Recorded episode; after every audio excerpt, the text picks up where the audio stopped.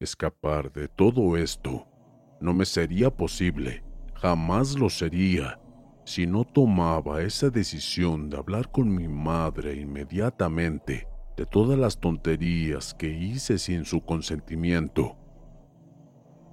Hace unos años tuve este problema. Mi nombre es Felipe y tengo 25 años de edad.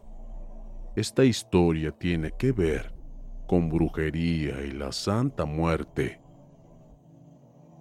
Yo siempre estuve acostumbrado a ver a mi madre a hacer trabajos de brujería, y aunque yo jamás me involucré en todo esto, sí sabía cómo hacía mi mamá todos esos procesos con cada uno de sus pacientes. Como por ejemplo, saber perfectamente cuál es el procedimiento cuando una persona quería amarrar de forma sentimental a tal vez algún exnovio, amigo e indeciso, etc. O de qué forma separarlos, obviamente a petición de alguna de las dos partes o a alguien externo inconforme. También era muy común esas personas que querían dañar a X o Y persona por la razón más tonta y estúpida. Mi madre no veía preferencias, mi madre no tomaba partido hacia ninguno de los dos lados. Ella siempre hacía los trabajos y las consecuencias siempre eran para el que mandaba hacer estos embrujos. Aún así, lo que yo creo que era lo más común que mi madrecita realizaba eran las famosas limpias con huevo, un vaso con agua, hierbas que nunca supe de qué eran y la fuerza energética que ella portaba. Las personas, tanto familiares, vecinos y amigos, le tenían miedo a mi madre, pues decían que era una bruja muy efectiva, de las que sí hacen las cosas bien, y muchos de ellos intentaban tener el más mínimo contacto con nosotros, pero sobre todo con mi madre, pues su temor de ser embrujados de alguna forma los abrumaba por completo.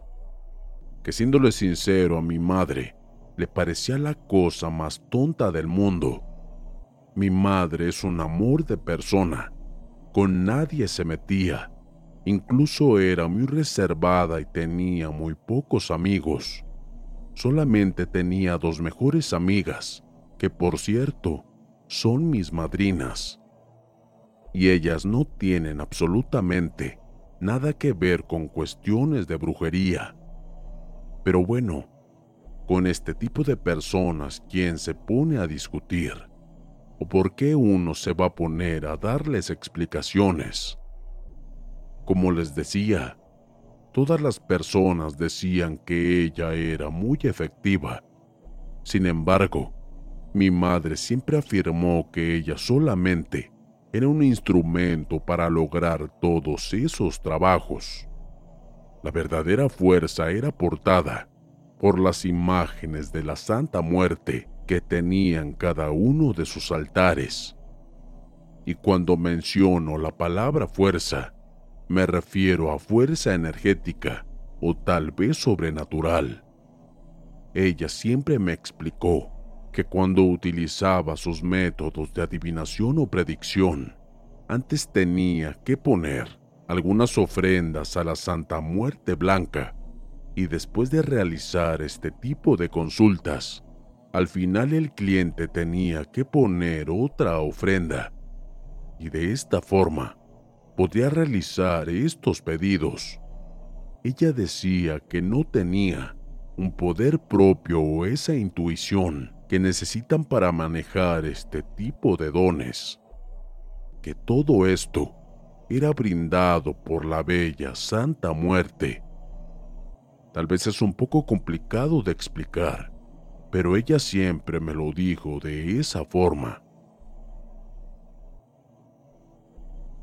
Cuando realizaba trabajos de brujería en los que saldría dañada alguna persona, regularmente salía de la casa se llevaba distintas cosas, pero antes de salir dejaba ofrendas a la Santa Muerte.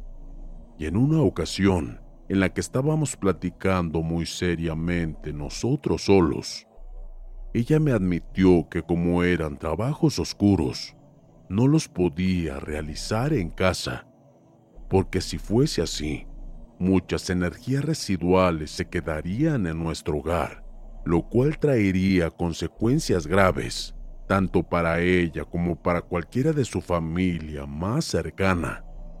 Incluso recuerdo que cuando ella regresaba de ese tipo de labores, ella misma se realizaba un tipo de limpieza con inciensos y hierbas. Era curioso y gracioso a la vez. Por lo menos así veía las cosas desde el ángulo de su hijo, un niño.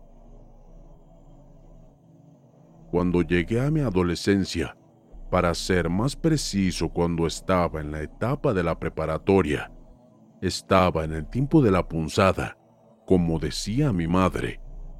Por supuesto se anda de enamorado. El problema que estas chicas no se enamoraban a la inversa, o sea, de uno. Yo nunca intenté involucrarme en todas estas cosas de la brujería, tal vez igual que mi madre, aunque ella muchas veces me hizo esa invitación, pero yo siempre la rechacé. Pero ahora sí tenía el motivo perfecto para realizar mi primer trabajo. Como les decía, al principio yo sabía perfectamente cómo realizaba mi mamá sus amarres, endulzamientos y todo este tipo de uniones. En la escuela había una chica que me gustaba demasiado, pero no estaba a mi alcance. Para serles claro, esta chica era la reina de belleza de la preparatoria. Ya se imaginarán aquel nivel al que tiraba a llegar. Yo decía en mi interior que lo único que quería era conquistarla, pero también existía esa espina de ver si era posible que yo realizara un buen trabajo de brujería, algo que fuese efectivo. Aquí hubo dos cuestiones que tuve que manejar. En primera instancia, esta chica tenía novio. En segunda, ni siquiera sabía quién era yo, ni me conocía. Intentaría de todo y vería si todo esto de verdad funcionaba conmigo. Jamás le mencioné a mi madre cuál era mi intención, y yo como un completo estúpido, Creí que podría manejar las cosas porque conocía cómo mi madre hacía sus trabajos. Comencé por tomar las fotografías de esa chica y su novio. Sabía que tenían un noviazgo de alrededor de tres años, por lo cual le era muy sólido. Estamos hablando que estaban juntos desde que estaban en la secundaria, así que habría fotografías de sobra el procedimiento en este caso era romper la fotografía justo por la mitad, donde estuvieran ellos dos juntos. Juntarlas con lodo o asfalto justo por la parte trasera de las fotografías. Y al ponerlas juntas, nuevamente se simula que ellos dos están dándose la espalda para que tenga ese mismo efecto en su relación. Y posterior a esto, se le añade la fuerza de la Santa Muerte para activar el trabajo. En algunos otros casos, otras personas utilizan tierra de panteón, huesos de alguna persona fallecida y posteriormente se activan potentemente los trabajos. Pero como era algo muy leve, para mí no sería el caso, por lo menos lo pensé. Pasaron los días y notaba que esta chica sí estaba distanciada de su novio, pero parecía triste solo por unos momentos. Y eso no era algo que me agradara, pues el novio inmediatamente llegaba con un ramo de flores, cartas o cualquier montón de tonterías de ese tipo y ella caía rendida inmediatamente a sus brazos. Sí estaba teniendo efecto mi trabajo, sin embargo, yo creo que le faltaba aún más energía, así que por iniciativa propia fui a conseguir a un cementerio los huesos de una persona en una tumba que parecía estar abandonada desde hace mucho tiempo. Lo único que pude sacar fue un fémur, así que ahí mismo até esas fotografías para posteriormente hacer mi petición igual como lo hacía mi santa muerte. Ya después de que quedó hecho esto, volví a meter ese hueso en el lugar en el que estaba originalmente. Nuevamente tuve que esperar algunos días, y siendo sincero los resultados me espantaron por completo. Esta chica que me gustaba tanto tuvo un accidente automovilístico con su novio. Lamentablemente, él murió al instante en el lugar y ella estaba gravemente herida en un hospital, debatiéndose entre la vida y la muerte. Como lo decía, me espanté demasiado al saber esta noticia. Yo sabía perfectamente que esto había sucedido por mis peticiones así que no sabía qué hacer. Intenté acercarme al hospital donde se encontraba internada la chica. Con muchísima suerte logré pasar a este hospital, ya que en este trabajaba como enfermera una amiga de mi madre, que para ser precisos, era una de mis madrinas. Le pedí por favor que me ayudara a pasar para ver cómo se encontraba mi amiga y ella, aclarando que fue de forma ilegal, me ayudó a pasar para poder ver su condición. Solamente le pude ver de lejos, pues no me atreví ni a acercarme un poco. Se veía fatal, de verdad que estaba irreconocible, con su cara llena de golpes, sus brazos fracturados, su boca llena de tubos y no sé qué tanto más. No aguanté estar más tiempo allá adentro y salí de inmediato lleno de un vuelco de emociones. Salí corriendo hacia la casa. Llegué aventando mi mochila y azotando las puertas. Mi madre se encontraba ocupada atendiendo a unas personas, pero me vio tan alterado que pausó lo que estaba haciendo para acercarse conmigo, y ahí mismo le dije todo lo que había hecho. Mi mamá era dura cuando se tenía que poner en ese modo, y lo que hizo para mí fue inevitable y tal vez justo. Al mismo tiempo de que me estaba dando la regañada de mi vida, me dio un zape o un golpe en la cabeza para que me entiendan despidió a las personas que estaban con ella y les dijo que si por favor podrían ir el día de mañana, pues había un asunto importante que debía atender. Y estas personas, sin problemas, le dijeron que regresarían al día siguiente. Mi madre se preparó e hizo un tipo de limpia en ella y después en mí y antes de salir de la casa le puso una ofrenda a la Santa Muerte y a la vez hizo una pequeña oración. Llevándome casi a los jalones, me pidió que la llevara donde había dejado esas fotografías de esa chica que me gustaba con su novio. Tardamos bastante en llegar, pues era hora pico. Al llegar al panteón este ya se encontraba cerrado la única forma de poder ingresar fue sobornando a la persona que cuidaba el lugar. Mi mamá inmediatamente sacó 200 pesos y se los dio al señor, y también confirmándole que no haríamos nada malo, solamente sacar esas fotografías. Ingresamos buscando esa tumba, y pues como ya era de noche yo no recordaba bien, en dónde se encontraba. Al dar con esta, inmediatamente saqué el pedazo de hueso que había sacado hace unos días para quitar esas fotografías. Me di cuenta de que solamente estaba una atada a este fémur. Era la fotografía del novio de esta chica y la fotografía de ella estaba dentro de la tumba, pero solo a un costado.